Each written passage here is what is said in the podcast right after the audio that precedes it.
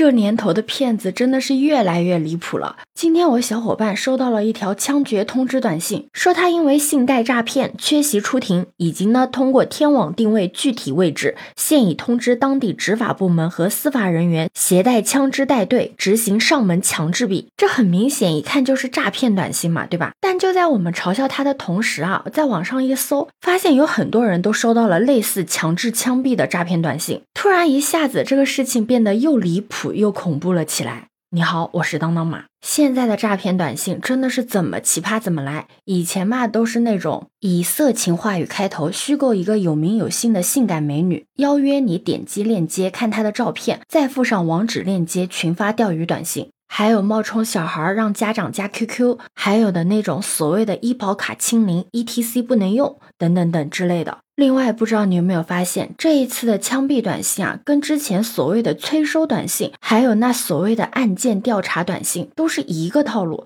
但不管他们是多离谱、多奇葩，套路是多么的相同，他们都有同一个最终目的。就是骗你下载 APP 或者点击钓鱼网站。虽然有网友觉得一般人是上不了这个当的，甚至有网友呢开始玩梗，但是你要知道，中国有那么多的人，只要有极少部分的人相信，那就是一个非常庞大的数字。现实中真的是有人上当的。之前我还看到一个新闻，说是自称自己是乾隆皇帝，结果骗了富婆二百多万元。你可千万不要质疑这个新闻的真实性。虽然你是一眼就能听出来这个东西是假的，但还就真的有人信。就像有网友讲的，诈骗短信的本质上就是效率极高的筛选方法。千万不要嘲笑骗子傻，他们只是把如何在最短的时间里骗到最容易上当的人这件事情做到了极致而已。如果你一眼就能看出来这是个诈骗短信，那么骗子就不会在你身上浪费时间。那相反，如果你连这条是个诈骗短信都看不出来，真的按照他的指示去进行后续的操作了，那么你极大概率就没有办法识破骗子后面的所有的连环骗局。因为相对于这条看起来很降智的短信而言，后续的骗局甚至会看。起来会很正常，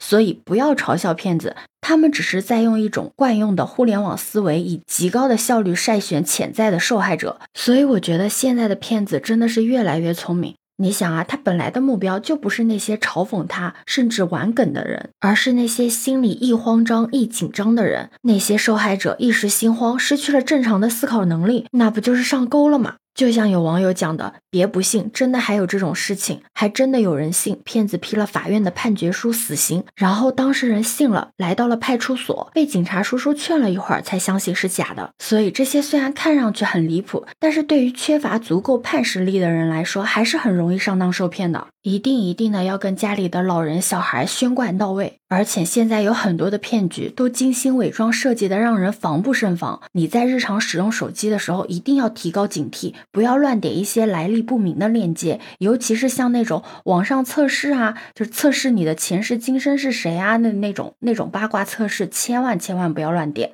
还有那种来历不明的二维码，也千万不要乱扫，更别提手机短信中的链接以及社交平台上的一些链接了。如果真的不小心被骗了，或者遇到一些可疑的情形，一定要拨打九六幺幺零反电信网络诈骗专线咨询或者报警。对此你有什么看法呢？可以把你的想法留在评论区哦。